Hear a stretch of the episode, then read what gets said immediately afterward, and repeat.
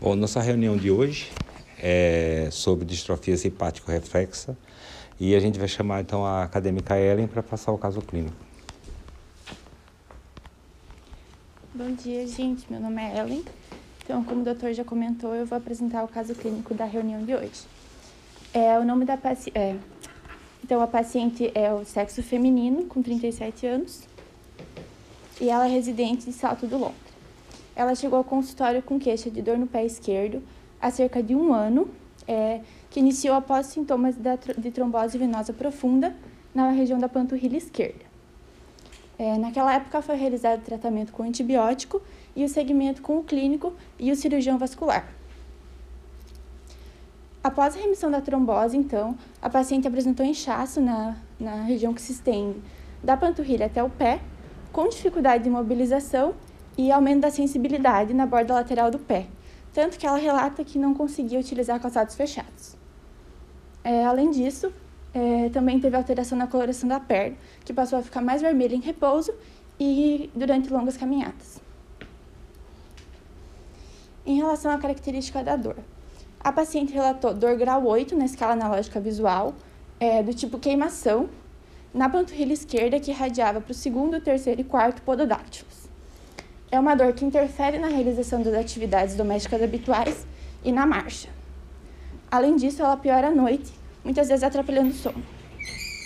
Em antecedentes pessoais, a paciente relatou o uso de sulostazol e AS. Então, ao exame físico do pé esquerdo, a paciente apresentou edema em todo o dorso do pé, com coloração vinhosa, sem alteração de temperatura ou suor. Além disso, foi observado aspecto embacteamento e alodínia em borda lateral e medial. Além disso, também é falta de mobilidade de todos os dedos, exceto o hálux. Pode passar. O tratamento proposto foi ajuste de dose com gabapentina, amitriptilina e paco, além da fisioterapia. Também foi programado o bloqueio anestésico no retorno.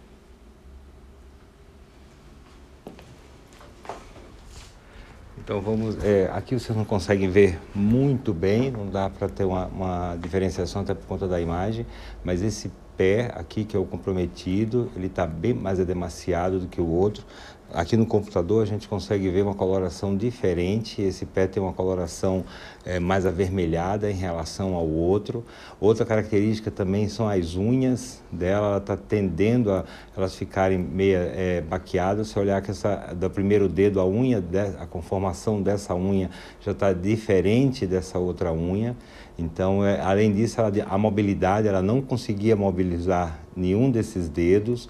Né? Então, é, é, um, é, um, quadro que a gente é, observa em alguns pacientes, não é uma, uma, uma rara, é um, um, quadro de dor importante, incapacitante, limitante, que prejudica a qualidade de vida dela. Né? É um diagnóstico essencialmente clínico, não é um, você não tem necessidade de fazer exames. A gente, na época, quando ela tinha também um pouco de queixa de dormência na outra perna, a gente acabou pedindo uma eletromiografia, que deve ter sido extremamente doloroso para ela fazer, porque você eh, faz imposição de agulhas e com choques para observar a resposta a sensitiva e motora. Mas foi normal, não tem nada de alterado não. Da, do ponto de vista da trombose, da vascular que ela tinha, ela não tinha nenhum tipo de, de mais alteração, isso já tinha resolvido mas ela sim tinha uma queixa importante. A marcha dela não chegava a ser claudicante, mas ela, ela não conseguia, uma coisa importante era isso, é usar sapato fechado, só sapato aberto. Né? Os dedos dela também, ela tem uma conformação ainda normal, assim, é, eles estão eretos, elas podem evoluir para é, um, um dedo que a gente chama em martelo, que eles vão ficando mais curvos pela, por retração da musculatura.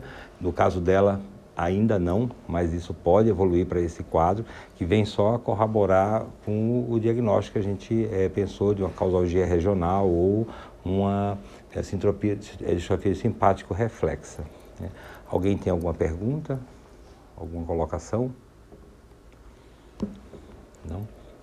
Então eu chamo a Emily, ela vai nos apresentar o artigo.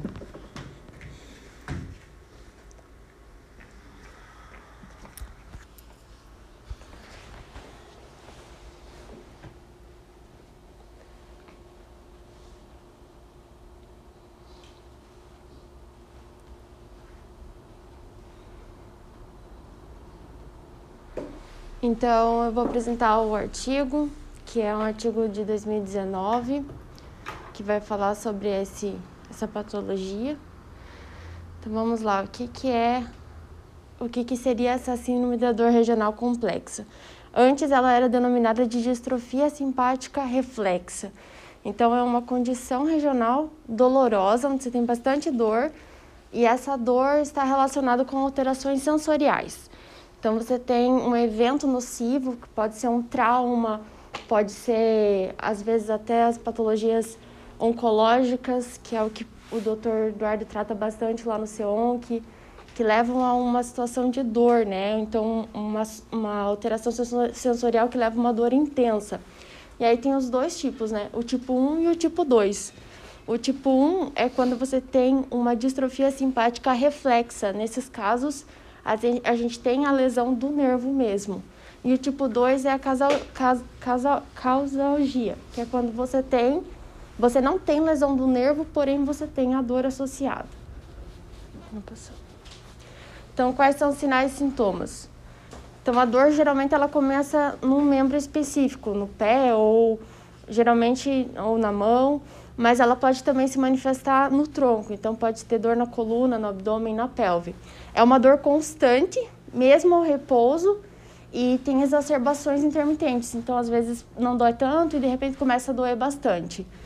É, pode se ter associado mudança da temperatura do membro, então geralmente é assimétrico. Você vai pegar a perna esquerda, tem uma temperatura, a direita tem a outra. E cor também, mudança de cor. Ou edema também, é, áreas de maior dor é, e limitação de amplitude do movimento também pode acontecer. Os sinais e sintomas são alodínia, então é, um toque, por exemplo, de um, de um casaco ou um cobertor vai ter uma dor assim, fora do comum. A hiperalgesia, que é uma dor intensa por qualquer é, estímulo né, doloroso, vai levar uma dor muito maior alteração do crescimento das unhas, alteração do crescimento do cabelo e alteração na pele, que são algumas alterações que podem acontecer. É, sintomas musculares que estão relacionados. Então, essas pessoas elas podem ter espasmos musculares, distonia, tremor e mioclonia, que são alguns sintomas musculares associados.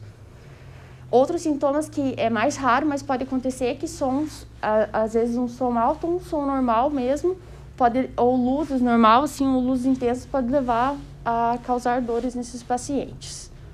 Então, aqui eu trouxe umas figuras para a gente é, olhar e mais ou menos imaginar como é. Então, nesse caso, a gente vê a diferença né, bem nítida na coloração. Provavelmente deve ter alteração na temperatura e dá para ver que uma mão está mais edemaciada do que a outra, né? Pode passar. Aqui também a gente tem a alteração da, da cor, né? Você consegue ver que tem edema aqui na parte do tornozelo. Pode passar, doutor. Aqui a gente tem a, a alteração do crescimento das unhas, né? Então, você consegue ver bem, assim, a, a alteração, né? E, e, o membro, um diferente do outro, né? Em questão de coloração e edema. Pode passar, doutor. E o crescimento capilar normal também pode acontecer, então a pessoa às vezes tem um pouco mais de, de, de pelos no, no membro e no outro não, né? Aqui a gente tem alteração da coloração da pele, né? Às vezes essa, essa, essa alteração da, da, da, da coloração é, da, da pele em si pode ser bem grave, né? Pode ser feridas, assim, coisas mais, mais intensas. Pode passar. Então, a melhor ferramenta de diagnóstico, igual o doutor falou, é uma boa história clínica e um exame físico bem feito, né? porque não existe um marcador específico, não existe uma alteração de imagem que vai diagnosticar essa, essa patologia. Existem ferramentas para diagnóstico que são utilizadas, mas elas são pouco eficientes. Então, a eletroneuromiografia, a ultrassom muscular, a ultrassom muscular é você vê uma, funciona, uma, o funcionamento das, dos músculos extensores, eles ficam menos funcionais. Então, na ultrassom muscular você consegue ver algumas alterações. Pode passar. Existem critérios para definir, né? Então, que são os critérios de Budapeste. Esses critérios você vai ver assim: o paciente tem que ter uma dor contínua, desproporcional com qualquer outro evento iniciador, então não tem um evento qualquer outro. o paciente tem pelo menos um sinal ou dois das categorias ali abaixo, então sensorial, vasomotor, é, sudomo, sudor, sudorese, edema, que daí foram aqueles que eu falei, é, e não tem nenhum outro é, diagnóstico que pode explicar esses sinais e sintomas. Então ele pode, ele tem que ter ou alodi, um, tem que ter dois, um ou dois desses, né? Então sensorial ou dói demais, né? Uma dor muito maior do que o normal, hiperalgesia, ou alodínia, é, a vasoconstrição, né? A questão da sudorese, que eu também não, não falei, mas é, às vezes o paciente tem sudorese, né? No membro, a, aumenta a, a sudorese. E alteração motora. Pode passar, doutor. E o que que acontece, né? O que que, qual que é a fisiopatologia, mais ou menos, dessas doenças?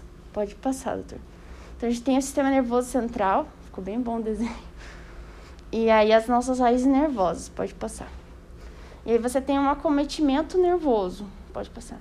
E esse acometimento ele vai sensibilizar a parte do sistema nervoso central. Pode passar, doutor. Pode passar. Pode passar. Pode passar, que eu falo. Então você tem uma sensibilização central. Então e você vai ter o, os impulsos, em vez de, de os impulsos causarem uma reação normal, eles vão causar uma resposta anormal. Por quê? Porque você tem uma ativação dos é, canais ligantes bloqueadores ativados de neurotransmissores excitatórios e você vai ter também uma ativação das células da glia. As células da glia são como se fosse o sistema, sistema imunológico do nosso sistema nervoso central. Então, você vai ativar citocinas inflamatórias e vai aumentar a resposta inflamatória neural. É claro que é, isso vai levar a um aumento da sinalização da dor. É, pode passar, doutor.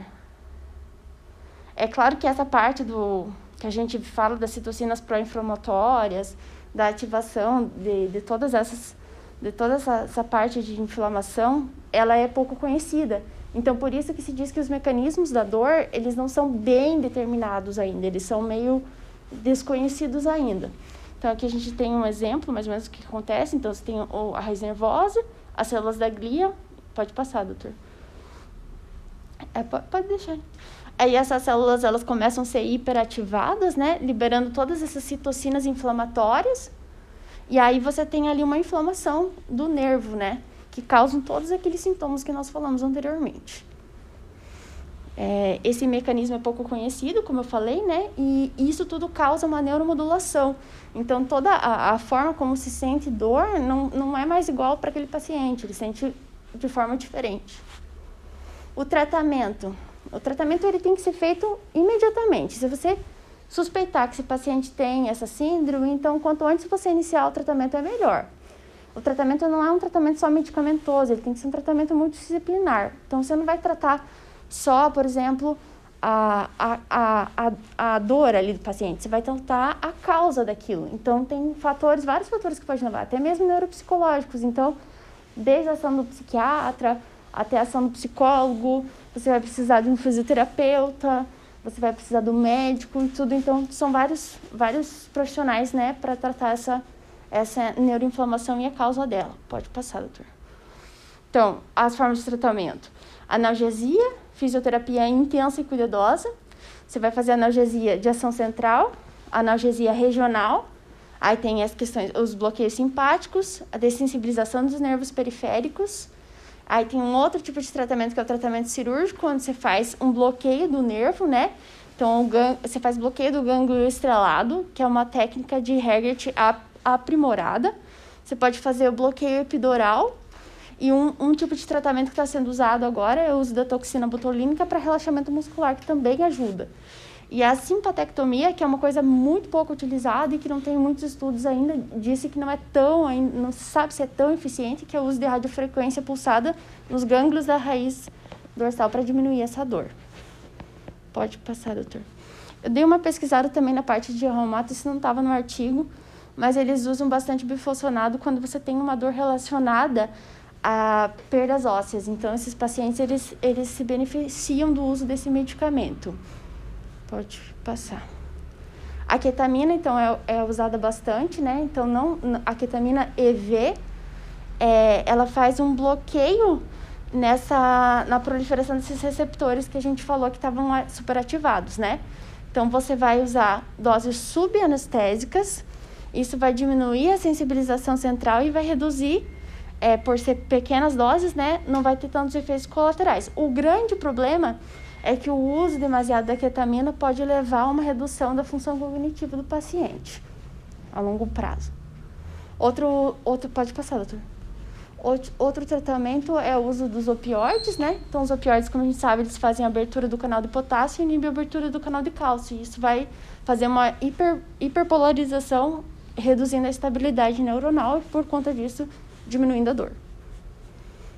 A medicação para dor neuropática, então, a gabapentina, a gabalina, duloxetina também podem ser utilizadas, que aí você vai, vai tratar a parte central é, antidepressivos tricíclicos e inibidores da recaptação de serotonina e nora, como a sertralina, também podem ser utilizados. Os bloqueios de nervos simpáticos, então você pode ter o bloqueio do gânglio estrelado, como eu falei, e o bloqueio simpáticos lombares para membros inferiores. Pode passar. E esse, esse, essa técnica é bem pouco utilizada. Você coloca um, um eletrodo na parte do espaço epidural e isso está conectado a um gerador que vai produzir uma corrente elétrica e vai dar uma sensação de formigamento na, no, no, paciente e depois ele tem um alívio, uma expressão da, da, da dor. Mas isso é bem pouco utilizado. E é isso aí. Obrigado a Ellen. É, antes a gente partir para a discussão, é, é, agradecer ao doutor Eduardo, né, que ele é anestesista, médico que trabalha com a dor. E eu é, queria que ele comentasse sobre essa, essas técnicas né, invasivas para tratamento da dor, no caso nosso também em questão.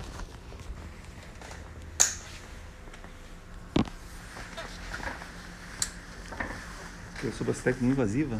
Não, é de bloqueios anestésicos. Tá, assim, ó, uh, no, vou voltar para o começo lá, que a, existiam muitos nomes para distrofia simpática reflexo. Né? Antigamente achava-se que ela era mediada só pelo simpático.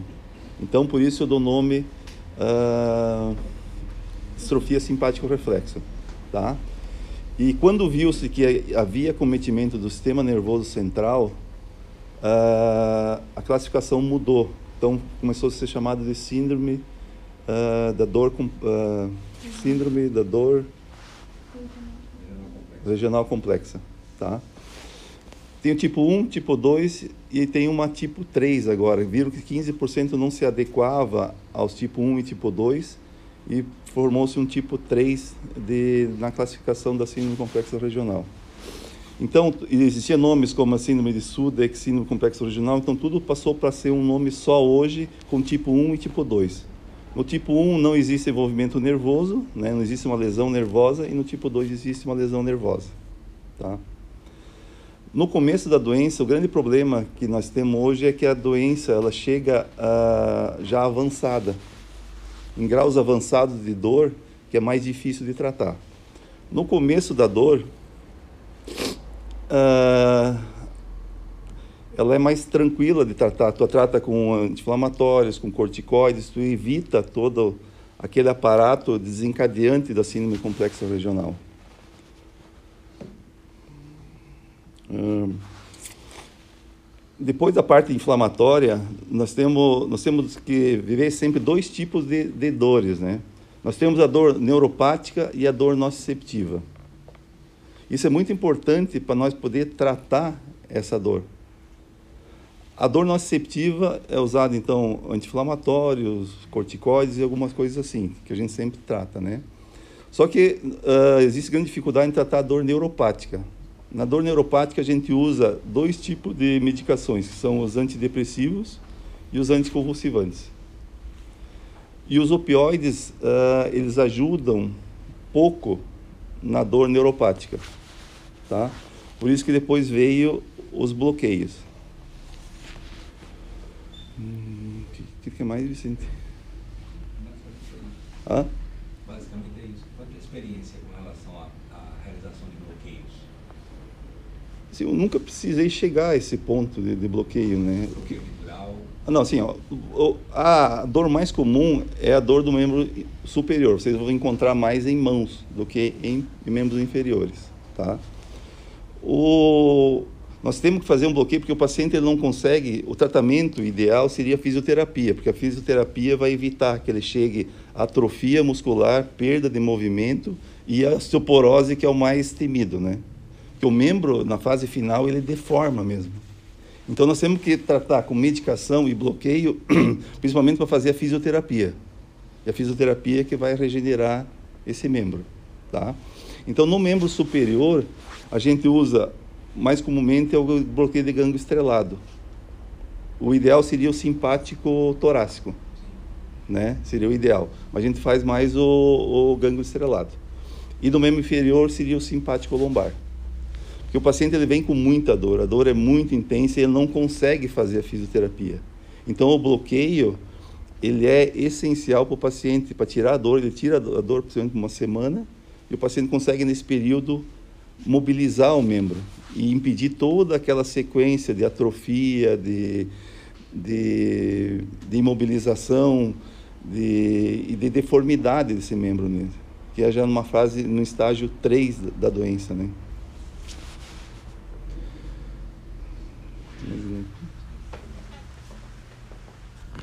É, lembrar ao, aos ouvintes né, que quem trata dor não trata só o sintoma. Né? É, é, é uma patologia extremamente subjetiva, ela acompanha de várias alterações, tanto na esfera cognitiva, que a gente chama de, de é síndrome é, não é, é, paralela à dor. Então, o paciente vai ter uma, um déficit cognitivo, é, todos eles, seja essa uma dor causálgica, seja essa uma dor fibromiálgica, é, não importa a natureza da dor. E além também de alterações psíquicas relacionadas, né? Ele vai ter um pouco de ansiedade, um pouco de, de, de, de depressão, tem, tem um, um comprometimento é, familiar, tem um comprometimento é, com relação profissional. Então, por isso que o tratamento da dor, ela, tem, ela, ela segue hoje em dia um ambulatório especializado multidisciplinar que é onde é envolvida né, o, o médico, o neurocirurgião, o anestesista, que faz procedimentos para dor, você tem a psicóloga, você tem a fisioterapeuta, tem as formas mais variadas de tratamentos né, para dor, além do, do, do, medicamentoso, acompanhamento psicoterápico, é, acupuntura também tem, tem a, sua, a sua indicação. É, os procedimentos mais agressivos, né, que seria os bloqueios, ele fica para uma, uma etapa mais posterior é um procedimento, é, é, um tratamento escalonado. Você vai subindo escadas no, no na, na, programação desse paciente, iniciando, como o doutor Eduardo comentou, o uso de analgésicos, anti-inflamatórios, depois você passa para os neuromoduladores, os tricíclicos entram aí, junto é, a medicação que diminui a recaptação da serotonina. Na etapa seguinte seria uma, uma complementação, você pode fazer também associado outros neuromoduladores que a gente chama de segunda ordem, que seria do loxetina, a pregabalina, e na etapa posterior entraria os bloqueios, bloqueio é, simpático, é, injeção, é, é, peridural de anestesia, bloqueio de gânglio estrelado, a simpatectomia, que são os procedimentos mais agressivos, né, numa etapa bem tardia, eu já tive experiência de acompanhar pacientes fazendo simpatectomia lombar, o resultado foi muito, muito ruim. E a estimulação, como a Emily comentou, é, medular, ela, é, ela vem hoje como sendo a, a última coisa que você pode oferecer ao paciente com dor. Então, é, você coloca ação desses eletrodos e ocorre uma estimulação central. É, todo esse, esse tratamento visa você aumentar o limiar da dor, que o paciente não perceba como aquele, aquele estímulo sendo um de, de, de, de origem é, que possa disparar os mecanismos relacionados com a dor. Então, basicamente, a gente tenta fazer com que o, cérebro seja mascarado pelo estímulo da dor, porque o indivíduo que ele tem dor crônica, a cada é, ciclo que passa, que ele não melhora, essa dor ela vai sendo cada vez mais rapidamente sendo disparada. Antes era com um estímulo intenso, depois passa por um estímulo é, leve, depois passa por um estímulo mínimo. Então, esse estímulo a gente fala não é em relação a, a toque, a, a, movimentação, é estímulo é, de origem é, até externa, até uma, um, é, barulhos pode desencadear dor no, no paciente. Então, a gente tem que ter isso em mente quando vai tratar o paciente com dor, né, lembrando que a dor é do paciente, é, como a Ellen colocou, a, a, a, sempre tem que quantificar essa dor, você tem que, porque a dor é do indivíduo, não é sua. Por mais que o paciente diga que a dor é, é intensa, ele pode classificar como uma dor 7, ele pode classificar como uma dor 8, que a gente sabe que a dor intensa é uma dor 9 a 10. Então, e a gente tem que ver o, comprometimento dessa dor que acarreta na, na vida do indivíduo, com relação a nível social, profissional, a qualidade de vida, se essa dor o limita. Né? Então, é, é, é a gente tem que ter esse parâmetro para poder entender o mecanismo da dor. Não temos que pensar só na dor sintoma, na dor problema, mas a dor como uma, de uma maneira geral, é, incorporando no, no, no, no indivíduo uma, uma melhora da, e, a, e, uma satisfação dele. Tá? É, é, uma coisa bem importante que a gente vê no ambulatório. Esses pacientes eles são extremamente emotivos, sensíveis, eles, eles são extremamente é, carentes, eles são, ou seja, são humanos. Né? Então, então, quem trata dor é um tratamento, de, é um acompanhamento é, difícil, é um acompanhamento extremamente é, desgastante para quem trata, para quem é, é tratado e para toda a equipe também. Mas a satisfação de você ver o paciente controlar a dor é muito gratificante. Então, isso é importante ter em mente. Não é uma dor aguda, é uma dor crônica. Como eu comentei, seja ela qual tipo de dor for. Toda dor crônica vai provocar esse tipo de alterações que a gente comentou ainda há pouco. Tá? Alguém tem alguma, alguma questão, alguma coisa? Doutora Sibila? A Sibila nem trata dor. A Sibila está aqui. É, Samira. É, assim que paciente às vezes ele chega com vergonha, né? Ele vai tanto procurar por aquela dor e ele acaba se sentindo constrangido, assim, porque tá voltando ali com dor, ele sente, bem como o paciente falou, assim, é um paciente bem emotivo, ele fica com vergonha porque, ah, às vezes a família não acredita, no trabalho não acredita que ele realmente está com aquela dor. Então é importante valorizar a queixa do paciente, assim, que se ele está indo ali é porque realmente não está bom, né? Às vezes está lá no meio de um plantão corrido, chega, ah, tá com dor só. Mas para ele ter ido ali é porque tá ruim, assim, sabe? Então é um paciente que ele chega realmente, às vezes ele chega constrangido, ele chega com vergonha, ele chega então, é um paciente bem emotivo, assim, acho que tem que valorizar a queixa dele mesmo. É, e de, de, nesse comprometimento a gente tem que separar dor aguda e dor crônica. Não existe meio do caminho. A dor acima de três meses ela já é crônica. Então é diferente de outras patologias que tem subaguda. Então a gente tem que pensar nisso. E outra coisa importante, né, que tanto a Ellen como a, como a Emily comentaram, é vocês têm que diferenciar a hiperalgesia da alodínia é, que é uma, uma, e, e, da desestesia. São três coisas totalmente diferentes. A hiperalgesia você tem, você vai provocar, digamos, um estímulo de dor, ele se, é exacerbado, um estímulo nociceptivo. Então você tem que provocar um estímulo de dor, exacerba. A alodina, a é o tato doloroso, o toque dói. Então é, é essa paciente que ela não consegue utilizar um calçado porque a presença do calçado é, em contato com o pé dói. Né? E a desestesia, o paciente sente dor, é, e, e, é, é uma dor assim de, de, é, espontânea, digamos assim. Ele, ele, vai, ele pode ter até uma alteração de sensibilidade, pode ter uma hipoestesia, mas ele vai ter uma dor assim, é quase que como constante. Então, e você quando vai, vai, vai fazer o toque, ele tem uma, uma hipoestesia.